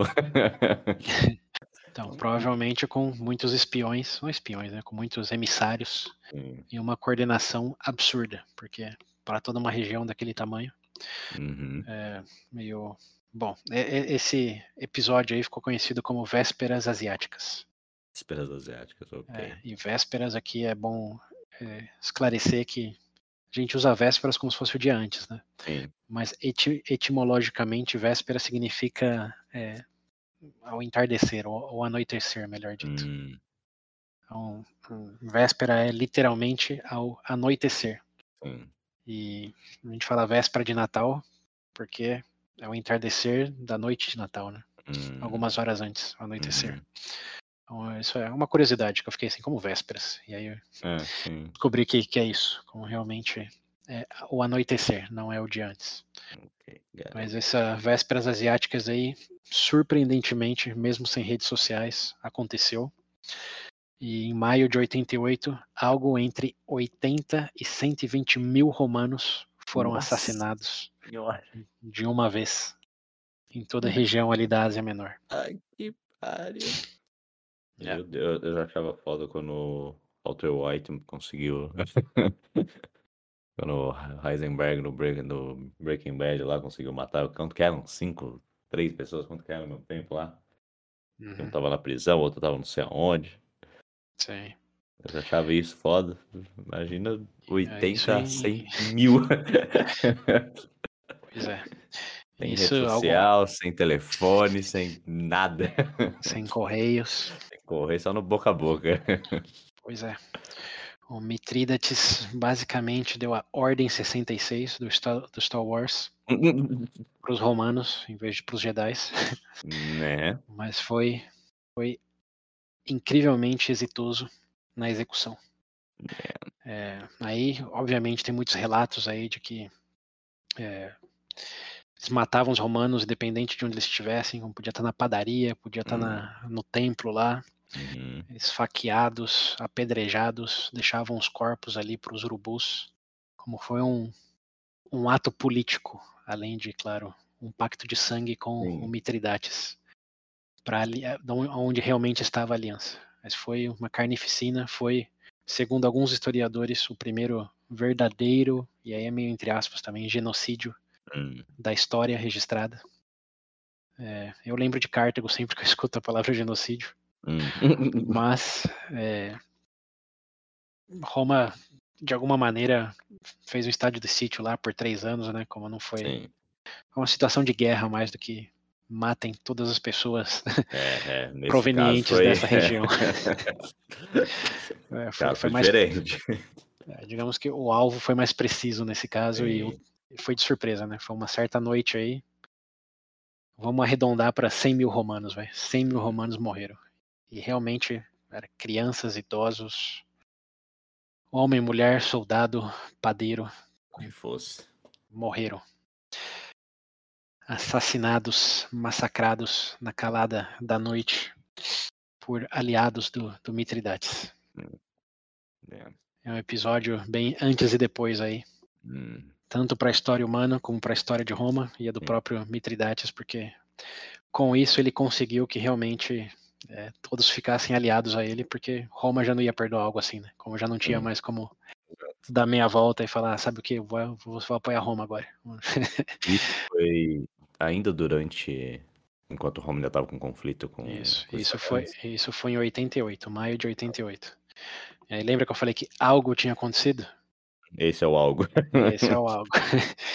que Roma não estava dando muita trela aí para esse Mitridates, estava o Aquiles lá, o Aquiles perdeu, mas tudo bem, ele tinha poucos homens, Hum. é, não era tão bom, mas de repente 100 mil romanos morrem de uma vez, aí não dá para ignorar mais, né? Aí realmente passou a ser um problema para Roma, não uma inconveniência. E foi aí que o Senado botou a engrenagem para funcionar, deu a cidadania para todo mundo que queria cidadania e deixasse de lutar contra Roma. Hum. E claro, tinham que decretar ou ele, ele, bom, ele votar, né, num novo cônsul que não seria um cônsul que simplesmente é, faria políticas em Roma, mas sim um cônsul que entraria no maior conflito de Roma contra um, um império é, estruturado, né? Lembrando que os o Jugurta lá era, eram tribos, era uma guerra de guerrilha e os germânicos eram bárbaros, mas esse Mitrídates aí era lembrando um descendente de Alexandre o Grande e do rei Xerxes. Então tinha estratégia, tinha exército, é como a, a briga ia ser outro nível. E eles precisavam de um general competente para mostrar realmente a real força de Roma. E quem era esse general? Vai. Era o Sula. velho. Ah, é o Sula. tá. Era o Sula. Era o Sula, é. Eles votaram no Sula. O Sula, lembrando, era um conservador e tinha aprovado ali toda a competência no Sul e estava no, no, no auge da sua idade. O Mário aí, só para contexto, nessa, nessa época, nessa época aí, 88, ele tinha 69 anos. Então É, tá- já estava meio, tá meio defasado já. Alguns dizem que começando a ficar meio gagá. Era muito bom, tinha uma experiência assim, mas o Sula tinha, sei lá, para dizer alguma coisa, seus 40 e alguma coisa, talvez até menos. Então ele estava no auge e tinha todo o apoio do Senado, que era algo que o Mário, obviamente, né, já não tinha. Mas, mas, mas, o Mário sabia o que significava para Roma. Ele sabia é, o que uma guerra no Oriente, lá na Ásia Menor, significaria para Roma. Não só em termos históricos, né, com toda a glória que, que viria, senão que também em termos de recompensa. Que lembra que é, um general é, invadia cidades, saqueava cidades e dava boa parte do que encontrava para o tesouro romano, mas só a parte que ele dava para o tesouro romano é que o tesouro romano sabia, né? A outra parte, ninguém nunca ia poder contabilizar como se realmente foi para algum outro lugar ou não. É, lembrando que até o Scipio foi quem começou a fazer isso lá nas guerras macedônicas mesmo, que gerou toda a questão aí da o aumento do gap social entre os militares patrícios e os próprios senadores romanos. Como lembra dessa história aí? Do, não, peraí. Do Patrícios? É, os, os militares patrícios que iam para a guerra fora de Roma e começaram a ficar mais ricos do que os senadores em Roma. Hum, não, não lembro disso. Quando foi isso? Isso foi com Scipio. Foi lá em 200, 200 não, em 140, antes da Terceira Guerra Púnica.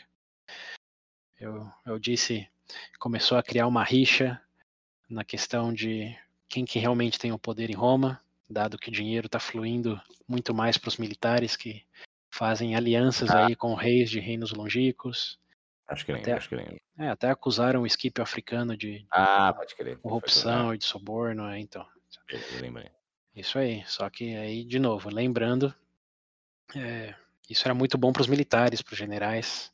Eles estavam fora de Roma e podiam fazer o que eles quisessem, e a, a, o povo ali da, da Ásia Menor, o Oriente, era o lugar mais rico do mundo conhecido, ou pelo menos registrado até aquela época. Então era realmente tinha muitas riquezas e qualquer comandante que tivesse lá ia usurpar muito, muito disso. Então, Sula, obviamente, queria a glória, mas sabia disso, mas o Mário não estava morto, estava velho, mas não estava morto. E ele também queria queria isso, né?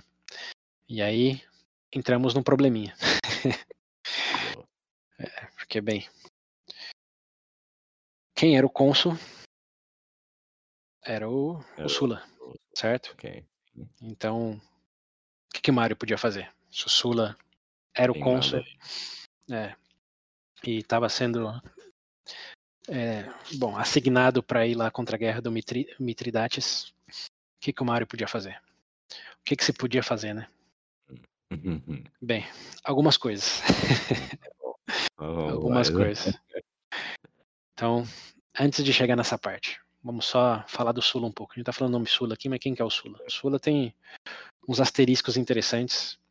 Que bom, ele foi esnobado por muito eu tempo. Né? ele, mas né, acho que nunca entramos, é, no detalhe. Então, é, antes de chegar no que, que o Mario podia fazer, quem que era o Sula?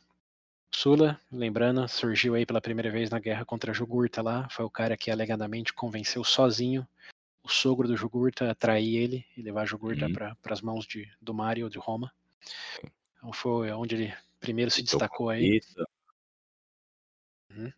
Evitou o conflito, né, com o pessoal Sim. fazendo isso daí.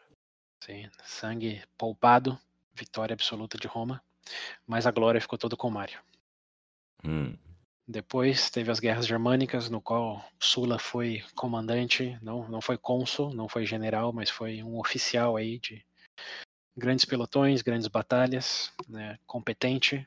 Teve é, relatos incluso lá do, do grande historiador que usamos naquele momento, como ele cita o nome do Sula em diversos momentos, como vencedor de, de batalhas importantes, mas não foi quem, não, é não era quem os não era quem os romanos diziam obrigado a Júpiter e, e ao Sula, né? É, era é. obrigado a Júpiter e ao Mário. É.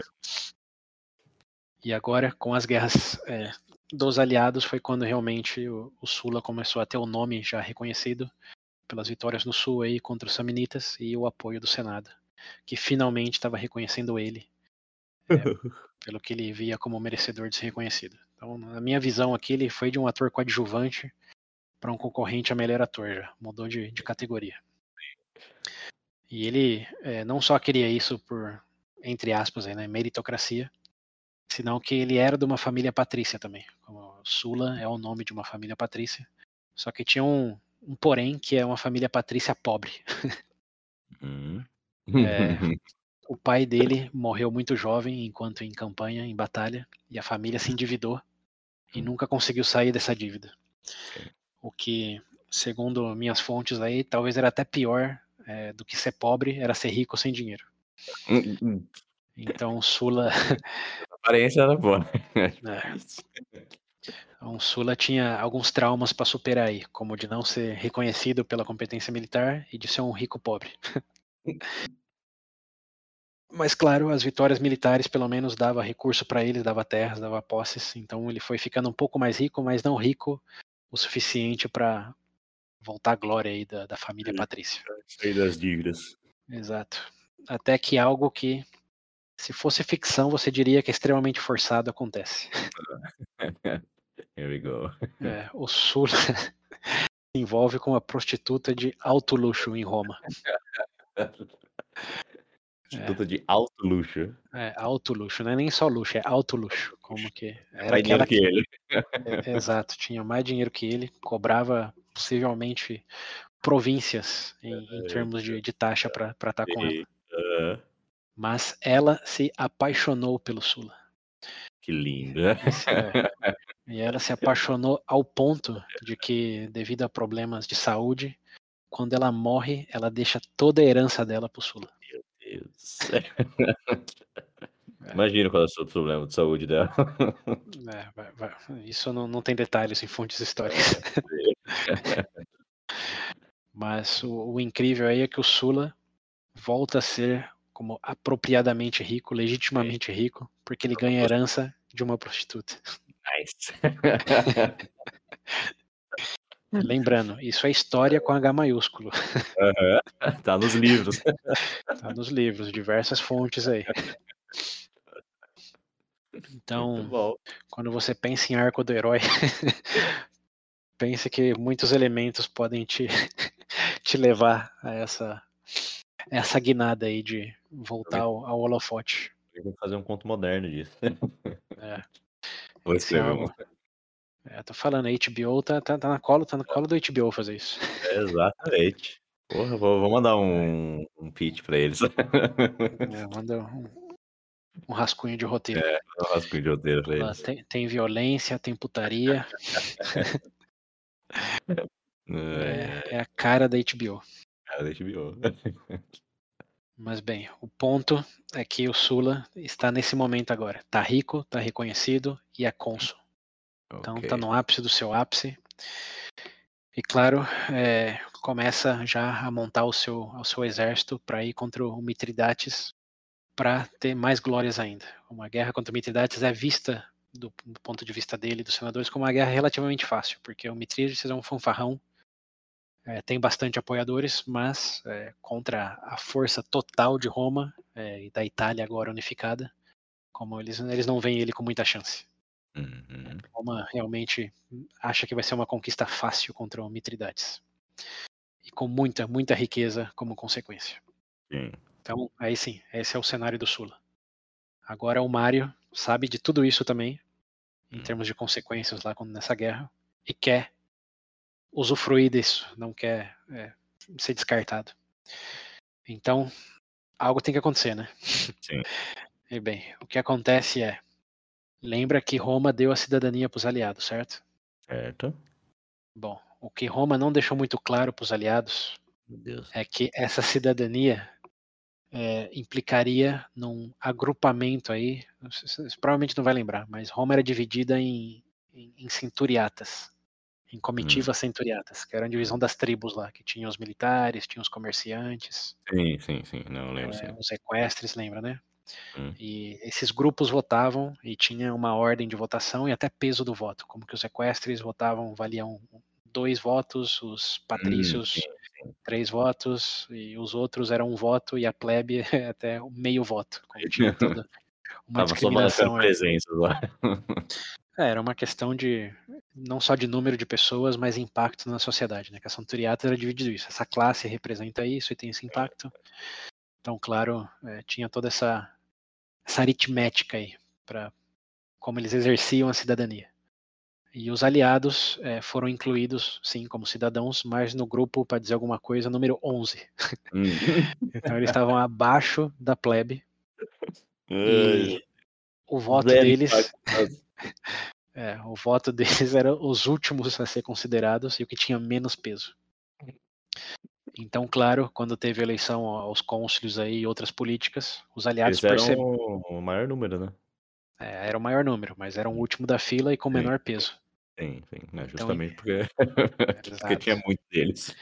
Então, em termos práticos, Roma meio que fez uma pegadinha do malandro com eles. Deu a cidadania, mas não valia de absolutamente nada a cidadania em termos políticos. Só no nome. É, só no nome, bom, os soldados lá, sim, teriam direito de redistribuição de terras, como aí sim, podia ter algum efeito, mas para 90% da população que não era soldado, não era parte das legiões, como a vida não tinha mudado em absolutamente nenhum sentido. Então, claro, os aliados ficaram é, indignados com isso. E em vez de, por sorte, de novo Roma com a sua sorte, né? Hum. Em vez de reiniciar a guerra, é, eles buscaram, já como cidadãos, pelo menos em nome, né, uma maneira de reestruturar essas leis aí políticas para que o voto passasse a valer alguma coisa. Então não era questão de ganhar cidadania, era uma questão de só fazer essa cidadania valer politicamente. Sim. E para isso, é, ou pra, não, não, bom, eu estou falando do ponto de vista dos aliados aí, mas claro, os romanos estavam vendo isso também.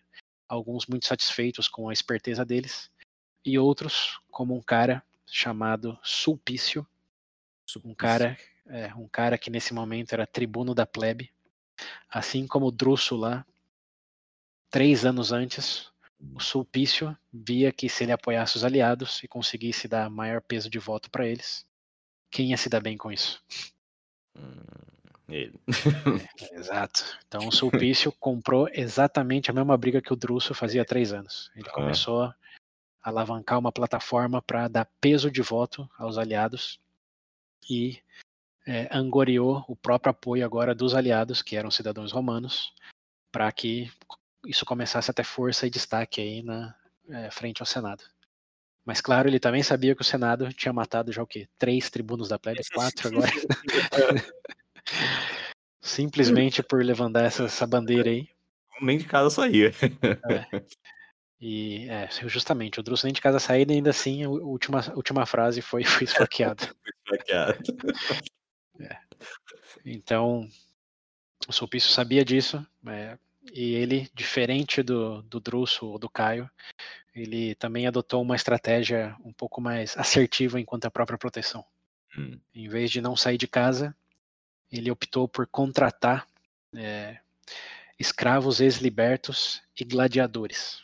Hum. Não sei se chegamos a falar de gladiadores aqui no, no, nessa hum, série não. ainda, mas gladiadores é algo que sim já existia, era um, um esporte lá, como o filme Gladiador, nesse pequeno sentido, e realmente aquele filme historicamente é um absurdo, mas nesse pequeno sentido de que é, é, existiam os escravos que eram usados aí para entretenimento romano na forma de brigas gladiadoras. Isso sim era verdade e acontecia desde a época lá dos reis romanos, bem no começo, né? bem mesmo antes da República Romana já tinha esses jogos aí de violência, digamos. É, mas agora, politicamente, é a primeira vez que esses gladiadores aparecem aí no, no contexto. Antes era uma distração lá que era povia, de, povia de fim de semana, como era isso. Mas agora, o, o Sulpício começou a, a contratar os gladiadores não para entreter, senão que para proteger ele. Então era efetivamente, bom, vamos falar do número, né? Ele contratou três ou quatro gladiadores. Ele contratou aí 600 gladiadores. É. é um pequeno pelotão aí, um pequeno, é, um, é, efetivamente um pequeno exército dele, que ele chamava de, um nome carinhoso, ele chamava de anti-senado. Para deixar bem claro. É, para deixar bem claro. Exato, como de, de, novo, uma mensagem subliminar. Ó, esse daqui é o meu grupo de anti-senado. E tá, e, e tá aqui sem nenhuma razão particular, só para minha proteção pessoal aí. A gente vai que, né? É, vai, vai, que alguém quer roubar minha carteira, né? Quando for comprar fruta no mercado. Então toma 600 gladiadores aqui. Tá bom, tá ok. Bom, o mais surpreendente de tudo isso é que funciona. É, quando ele começa a realmente ganhar momentum aí para essa política de dar peso aos aliados, ele tem uma tentativa de assassinato e os uhum. gladiadores protegem ele. Boa. Então a tática funciona é, e o Sulpício consegue viver para ver é, o.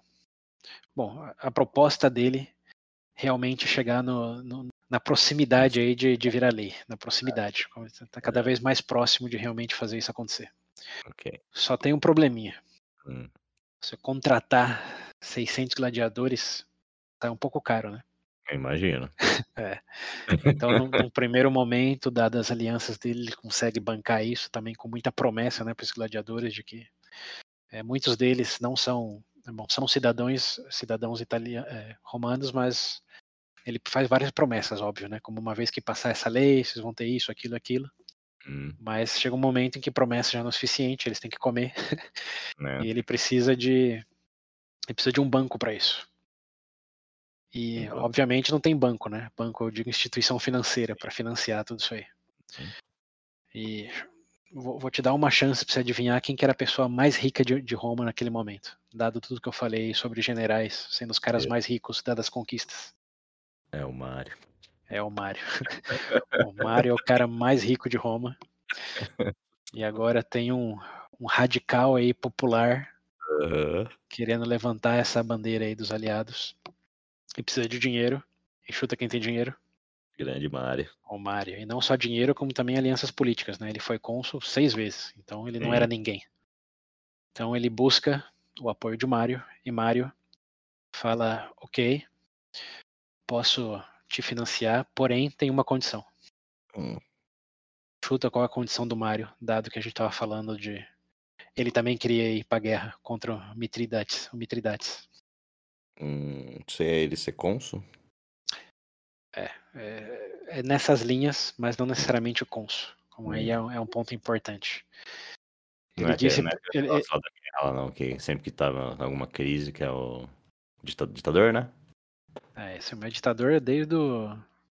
Qual é o nome do cara lá? O Fabiano, Fábio, Fábio Máximo. Fazia isso é desde a Guerra Púnica lá do, do Hannibal. Fazia do- mais de 150 anos que não tinha ditador. Então não, não, não foi bem por aí. Mas, Mas foi tá na- um caminho para para É, fo- foi nas linhas de se vira aí para que eu seja o comandante militar na guerra contra os Mitridates. Hum, Como não, ele não pediu o consulado, o consulado para ele não importava tanto, apesar da profecia. O que ele queria, é, o que ele queria mesmo era toda a riqueza e glória. E lembrando, ele tinha basicamente 70 anos, né? Ele sabia que seria provavelmente o último conflito dele, e o que é melhor do que sair com chave de ouro, né? Hum. Ganhando de uma grande força lá da, do Oriente e se banhando em toda a riqueza depois de- dessa relativa fácil vitória. Lembrando que essa era o, era o consenso lá, de que Roma já no seu poder 100% não ia ter dificuldades com o Mitridate. Então, o Mário fala isso pro Salpício, ó, eu te apoio, eu te dou todo o dinheiro que você quer, mas é, acho uma maneira aí de me colocar no comando do exército para guerra no Oriente. Uhum. E bem, Vixe, mas quem decide, quem decide isso é, tem que ser a Assembleia, não é? então, são os cônsules, né? São os senadores. E lembrando, Sulpício é um, mero, é um mero tribuno da plebe, E que anda com um monte de gente que chama. anti-senado. Nada.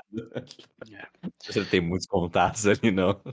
Então, bem, nesse ponto estamos. Até aí tudo bem? Deu para entender? Digeriu tudo? Sim. Ok. Então, agora começa a bagunça. Hum. Tá preparado para bagunça? tudo até esse ponto está relativamente estável. As coisas Hum. funcionam de forma geral como deveriam funcionar. Ok. Mas a partir desse ponto, que o Sulpício aperta a mão do Mário e fala: Eu dou um jeito para você se você dá um jeito para mim, Hum. as coisas começam a sair dos trilhos. Hum. Que o Sulpício é, leva ao Senado essa proposta aí de, de bom, passar a lei do- dos aliados e também propõe que é, o Mário seja levado para a guerra lá por causa da experiência dele é, que o Sula fique em Roma, como que Roma tem que ser protegida ainda contra a- esses pequenos rebeldes que ainda não aceitaram a proposta de paz de Roma. No caso, os Samnitas. Falaram, ele já foi tão bem exitoso lá que ele deve ficar aqui, proteger, garantir que a guerra não. Quer dizer, que a guerra, por um lado, se resolva em definitiva com essa nova lei, e por outro lado, que esses rebeldes realmente deixem de ser rebeldes, como sejam aniquilados ou aceitem a proposta de Roma. Então, deixa o Sula aqui, manda o Mário e, ao mesmo tempo, passa a minha proposta. Obviamente, o Senado falou não. o Sula falou não. Que, que, que é... O que, que quer dizer com isso? Uhum. É, não, não tem chance nenhuma que isso aconteça. É, e, bom, o Sulpício começou a agitar o povo para ir contra o Senado Uhum. e tirou da, da manga uma cartada que fazia muito tempo que ninguém dava. Hum. De fato, ironicamente, o último que, que deu essa cartada foi o próprio Mário. Lembra Hum. que quando o Senado não queria aprovar alguma coisa, o primeiro, lá em 130 alguma coisa, o Tibério falou: o Senado não quer? Vamos ver o que o povo diz então. Hum, Sim, E levou as leis diretamente para a Assembleia da Plebe. sim. Então, o Tibério começou com isso. Depois o Caio fez o mesmo, a gente já sabe as consequências. E o último que fez isso foi o próprio Mário, lá quando ele teve o, o consulado em 107 para Jugurta. Lembra que o Senado não queria mandar ele para lá, porque sabia que ele teria muitas glórias se fosse exitoso. Então Hum. o Senado decidiu não mandar ele para Jugurta e o próprio Mário foi, reuniu a Assembleia da Plebe e falou: votem no que vocês querem. O povo decide. O povo o que o povo quer, o povo tem. Sim. Não, entre o É, Mário e e- isso, não, isso é lá em 107. O, o Ah, Mário tá. foi, o Mário foi o último que tinha usado dessa artimanha aí. E agora o Sulpício foi lá no Senado e falou: Senado, vamos fazer isso aqui. O Senado falou não. Então, E aí o. Sulpício falou: ah, então vamos ver o que o povo quer. E ele, como tribuno da plebe, juntou toda a assembleia da plebe e falou: povo, o que vocês querem? E bom, nesse meio tempo aí, não aconteceu da noite pro dia. Ele foi pro Senado, fez a proposta, levou um não efetivamente na cara de todo mundo. E o Sula, ao ouvir isso, ele ficou tão puto com a mera proposta disso que ele falou: sabe o que? Eu não vou nem esperar Hum, é, para resolver isso. Pegou todo o exército dele, eram seis legiões, seis não, sete legiões nesse momento, que eram mais ou menos Foi lá, 35 mil soldados, e começou a, a marchar ali para ir para é, o Oriente. Ele foi para concentração ali a base que estava em Capua, que é um pouco mais pro sul de Roma. Então o Sula falou: não quero, não importa mais essa, essas firulas políticas aí. Tô pegando meu exército e partindo contra o Mitridates, que é o que importa. Hum. Então o Sula basicamente abandonou o navio, pegou o exército e vazou pro sul ele tá. e deixou o Sulpício sozinho lá contra o, o outro cônsul que é tão irrelevante que nem nome tem nas fontes. e, e os apoiadores. E o Sulpício é, fez as artimanhas, as traquinagens políticas dele lá e Hum. pediu para que os próprios apoiadores e o antissenado dele removesse o, o outro cônsul que ficou e os senadores do fórum onde ia ser é, votado lá essa, essa questão aí com a Assembleia da Plebe. Então, para impedir que o Senado Realmente, tirou eles de lá. Isso, como se fosse, sei lá, peão no tabuleiro de xadrez. Tirou, tirou do tabuleiro. Fisicamente foi lá, pegou as pessoas e tirou do fórum para que não tivesse, é, politicamente falando, né, uma contagem de votos que pudesse é, desfavorecer ele. Uhum. Então, de novo, com o apoio dos 600 aí, membros do Antissenado, com o apoio do- da Assembleia da PEV e com o apoio político do Mário, ele basicamente forçou o pé na votação e conseguiu que a Assembleia da Plebe aprovasse a lei dos aliados e aprovasse fazer do Mário o comandante na guerra do, do Oriente em vez do. Sula. Então... Então- O Sula já tinha partido, né? O Sula já tinha partido, o Sula já estava lá em Capua já. Mas nesse momento, é, basicamente, usar termos técnicos aqui, né, cagou para tudo que era Constituição. Claro. É, na força do braço do antissenado, do- removeu quem era contra, passou a lei ali na Assembleia do Povo, da plebe no caso, e decretou lei de que os aliados tinham voto agora é, um para um, e que o Mário seria o comandante da guerra. Não seria cônsul, mas seria o comandante do exército do Oriente. Sim. E bem, isso decidido, dois emissários ou mensageiros são mandados lá para Capua, é, no campo de concentração ali do exército do, do Sula. Então eles chegam lá e falam, ó Sula, seguinte, teve uma votação lá é, e a Assembleia da Plebe decidiu que não é você mais que, que vai para o Oriente contra o Hum. Mitrídates. Agora vai ser seu velho parça lá, ex-comandante Mário. É, e não é só uma questão de não vai você, mas vai o seu exército. Lembrando que o general era o a cabeça do exército, né? Que ele, o, as pessoas se alistavam em razão de quem seria o general, porque era ele quem garantiria a distribuição de riqueza e terras depois. Então não era só uma questão de devolve o exército aí, era uma questão de dissolva o seu exército e volta para Roma, que o Mário vai juntar os homens dele e ir lá para o Oriente. Ganhar todas as riquezas e glórias que você pensou que seriam suas. Bom, essa foi a, foi a mensagem dos mensageiros. Ah, lá vai, lá vai. É. E aí, eu quero que você se coloque no lugar do Sula hum.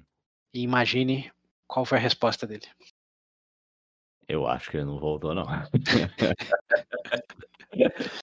que ele falou, Nep, vou atacar, vou pra lá. Já tô aqui. Uhum, é, já tava com 35 mil homens, né? É, essa é uma boa especulação. Uhum.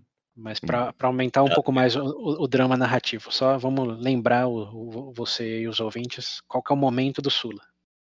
Que depois de passar décadas sendo coadjuvante, realmente, fi, finalmente ganha o Oscar de melhor ator. Quando alguém da academia vai lá, dá um tapa na cara dele e fala: devolve isso aqui. Você, você tava na categoria errada. É, volta para ser coadjuvante lá. Isso daqui foi, foi tudo um erro. Igual lá na, no prêmio do. Quando que foi? Em 2018, alguma coisa, que deram o prêmio pro filme errado. Land, não era pro. É, La La Land, o Moonlight, é. Foi mais ou menos. Imagina essa situação, devolve aí.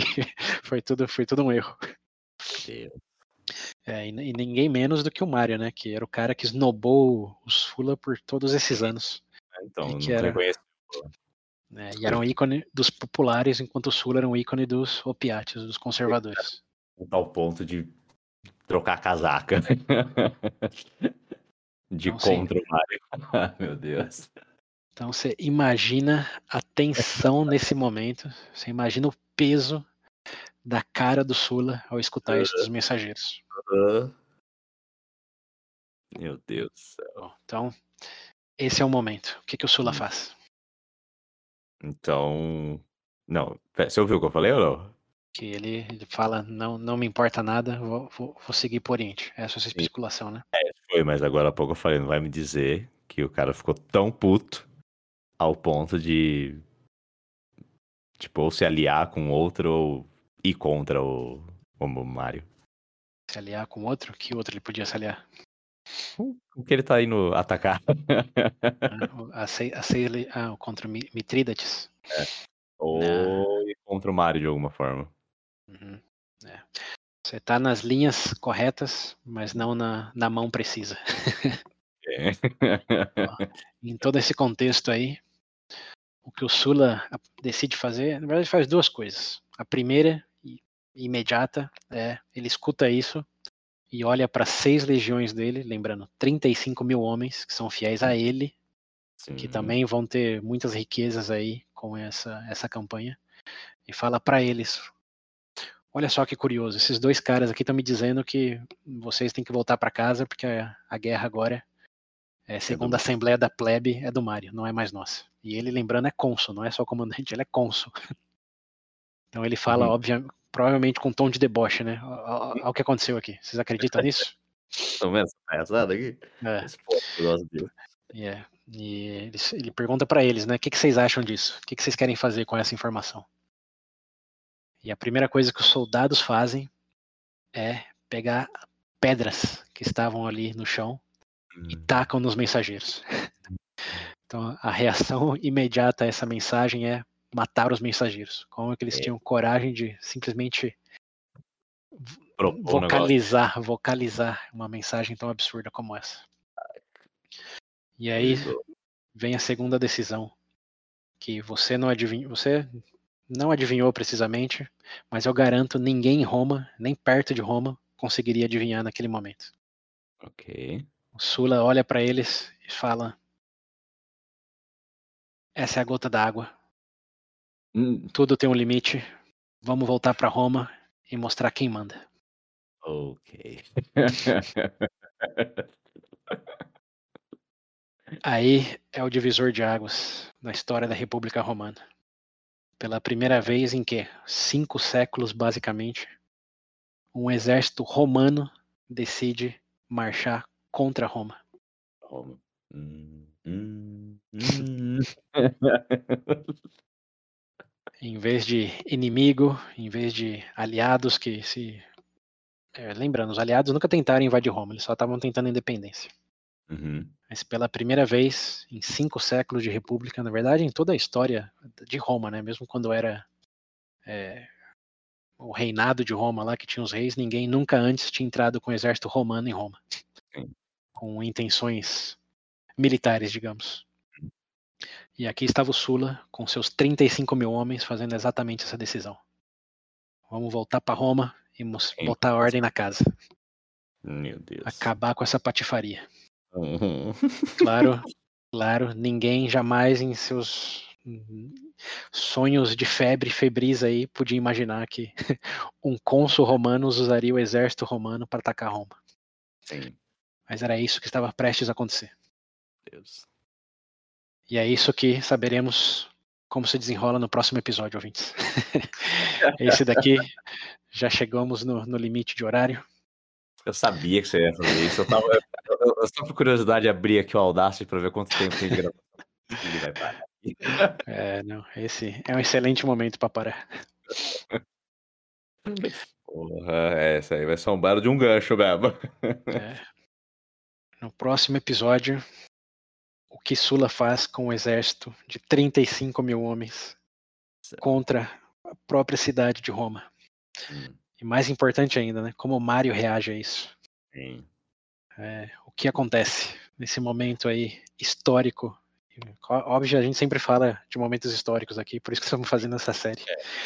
Tudo. Mas, É, mas se tem um momento realmente antes e depois, é esse daí. De um Hum, cônsul romano decidindo invadir Roma com o próprio exército. Sabendo uma coisa? É, Pera aí, como mostrar quem manda casa. é isso aí. Lembra que eu falei a bagunça vai começar? Bom, Sim. prepare-se. prepare-se. Se você pensava que os maiores inimigos é, romanos eram externos, você estava Mesmo. enganado. É. Agora sim, o pau vai quebrar e vai quebrar com força de exército consular em Roma. É isso. Tá bom, então.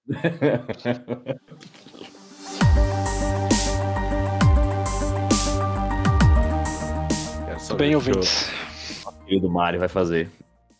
É, a história tá. O começo do fim tá apenas começando. então, Eu não tô com bons sentimentos, mas vamos lá. claro, é, isso não, não, é, não é spoiler, né? No sentido, se for no Wikipedia, você vai saber imediatamente o que aconteceu. Mas, né? Vou É. ver. Mas bem, preparem-se para o próximo episódio. né, bastante coisas vão acontecer. O senhor Shailaman lá, o diretor indiano de filmes reviravoltas, vai aparecer de novo. A palavra surpreendentemente será usada muitas vezes. e, e é isso, e é isso. Muitos clímax estão por vir. Então, então tá bom. Ansioso pela continuação agora. Veremos. Então, usem o meio tempo aí para conferir as fontes, as referências. É, estudem aí como isso foi desenro- desenrolar. Vejam os links aí, principalmente do Mitridates e como todo o conflito que a gente falou dele, mas não falou o que está acontecendo lá agora, né? Simplesmente paramos no ponto aí de que fizeram um genocídio aí dos romanos nas vésperas asiáticas. E E- tomou conta de. É, e agora ele está basicamente esperando os romanos chegarem. Né? Fiz minha Mas- parte. É, minha jogada claro- é essa. Mas claro, ele não tá esperando só na defensiva, né? Tem, tem coisas aí acontecendo também que a gente vai focar no próximo episódio do lado de lá. É isso aí, então. Até, até lá.